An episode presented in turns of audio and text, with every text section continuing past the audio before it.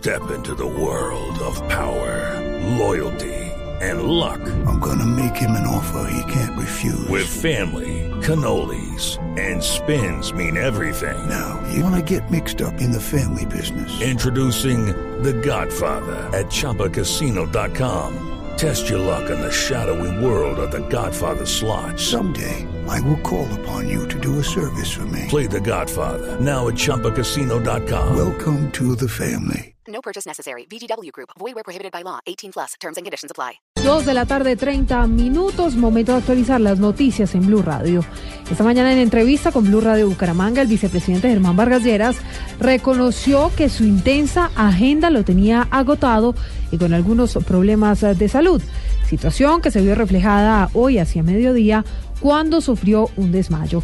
Vamos allí a la capital de Santander con los detalles. Está Javier Flores.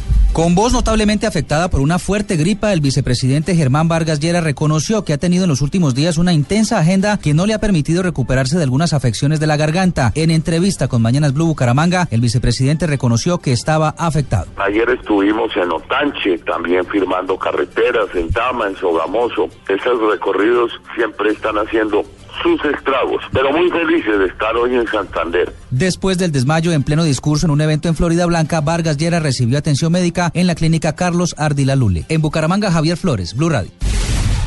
Javier, gracias. 231. La Fiscalía compulsó copias para que se investigue a 10 exfuncionarios del DAS quienes habrían desviado la investigación por la muerte del humorista Jaime Garzón. La Fiscalía aseguró que el general en retiro Mauricio Santoyo era el líder de la estrategia de desviación de esta investigación. María Camila Orozco. La Fiscalía General de la Nación compulsó copias para que se investigue a nueve exdetectives del DAS y a José Miro Rojas, exdirector del DAS en Antioquia, según el vicefiscal, por las posibles desviaciones en la investigación por la muerte del periodista Jaime Garzón, en la que pudieron haber incurrido los exfuncionarios. Estas personas serán investigadas no por el homicidio directamente, sino por las posibles maniobras de desviación que habrían realizado o que pudieron realizar, que presuntamente realizaron para desviar la investigación por este homicidio. En los próximos días, la Fiscalía definirá si en adelante existen méritos para llamar a estas personas a indagatoria. María Camila Orozco, Blue Radio. María Camila, gracias. 232 por sugerencias de sus propios trabajadores. Ecopetrol adoptará más medidas para reducir los costos de operación y así proteger el empleo todo en medio de la caída en los precios del petróleo. Julián Calderón. Se trata de un paquete de 10 medidas que se definieron con base en 1.200 ideas sugeridas por los propios empleados de la compañía. Por ejemplo, en Ecopetrol los salarios tienen una parte fija y una variable dependiendo del cumplimiento de algunas metas. Esa parte variable se reducirá en 30%, medida que tiene mayor impacto en los altos cargos directivos. También se reducirán el número de vehículos blindados y conductores y se dejarán solo para cargos que estrictamente lo requieran. También se dejará de subsidiar el parqueadero para los empleados que tenían derecho a ese auxilio. Quien quiera deberá pagar la mitad de la tarifa. Se reducirán los recursos destinados a convenios con entidades externas y se van a revisar y reducir los nuevos contratos con terceros. También se eliminarán los gastos de transporte en helicóptero que no sean indispensables. No habrá vuelos privados y todo será por aviación comercial. Y para nuevos contratos se modificarán las tablas salariales para actividades que no son propias de la industria. Julián Calderón, Blue Radio. Julián, gracias. Tres personas heridas dejó una minga indígena que se registró en el Alto Baudó, en Chocó. La situación de orden público es delicada. Vamos uh, con Lina María Zapata, quien tiene más información. Aunque según el secretario del Interior del Chocó, la situación de orden público está controlada, unos 500 indígenas tienen rodeado al municipio del Alto Baudó. El defensor del pueblo del Chocó, Luis Alberto Abadía, confirmó los hechos donde resultaron heridos tres indígenas. Allá hoy se metieron más, eh, hay tres heridos indígenas por los gases y demás que lanzó el Estado, entonces estamos haciendo los seguimiento al tema. El secretario del Interior, Bixmar Calimeño, dijo que esperan resolver el asunto en las próximas horas. Sí, allá sí, estamos en una situación delicada en el orden público, en este momento estamos despachando una comisión para ya con ayuda del, del general Díaz, vamos con un helicóptero, vamos a desplazarnos hasta el Alto Baudo y traemos unos líderes y hacemos una reunión aquí en Quito. Los aborígenes le piden explicaciones al alcalde en qué ha invertido los recursos del impuesto predial indígena. En Medellín, Lina María Zapata, Blue Radio. Elecciones legislativas en Venezuela. Información permanente en Blue Radio. Cubrimiento especial en Blue Radio sobre las elecciones legislativas que se desarrollarán este domingo 6 de diciembre allí en el vecino país. A las 2 de la tarde, 34 minutos, ya fue instalada la misión de acompañamiento internacional para los comicios. Tibisa y Lucena, presidenta del Consejo Nacional Electoral, se resaltó que la observación que está en el país no es injerencista. Santiago Martínez.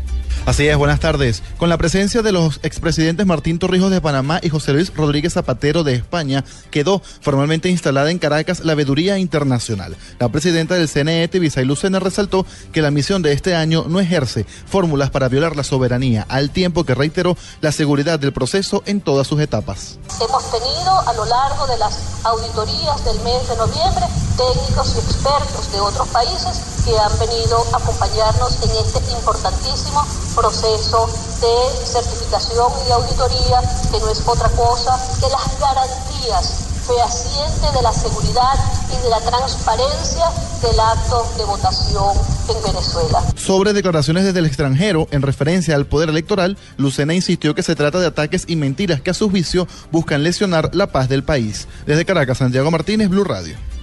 Santiago, gracias. Información internacional uh, importante que se reporta a esta hora desde Estados Unidos. Al menos 20 víctimas deja hasta el momento una balacera que se ha presentado en el estado de California, según confirma el Departamento de Bomberos. Por supuesto, estaremos ampliando esta información en minutos cuando haya más detalles sobre este incidente que repetimos deja 20 víctimas que podrían ser personas heridas o fallecidas. Todavía las autoridades no lo confirman. 2.36, momento de las noticias locales en Blue Radio. Y ahora en Blue Radio, la información de Bogotá y la región.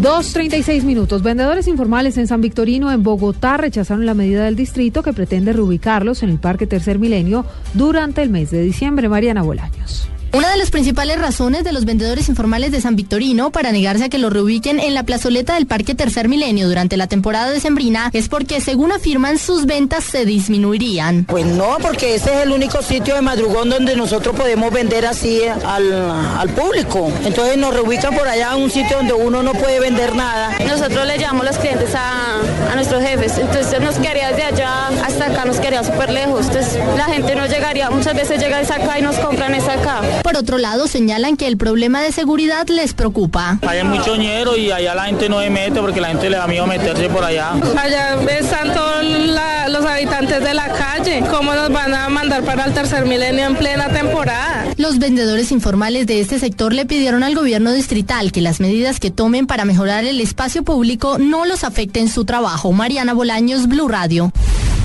Mariana, gracias. Las autoridades de tránsito en Villavicencio confirmaron que los taxis de la ciudad no tendrán prima navideña este año. Vamos a la capital del Meta, Carlos Andrés Pérez.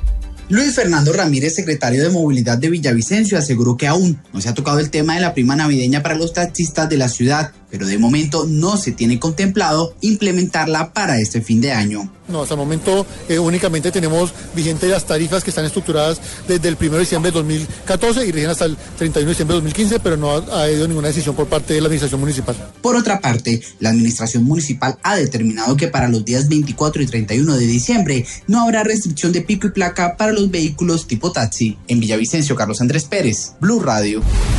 Dos de la tarde, 38 minutos. Es todo en información. Mm, pueden consultar más detalles en blurradio.com y arroba blurradioco en Twitter. Ya llega Blog Deportivo.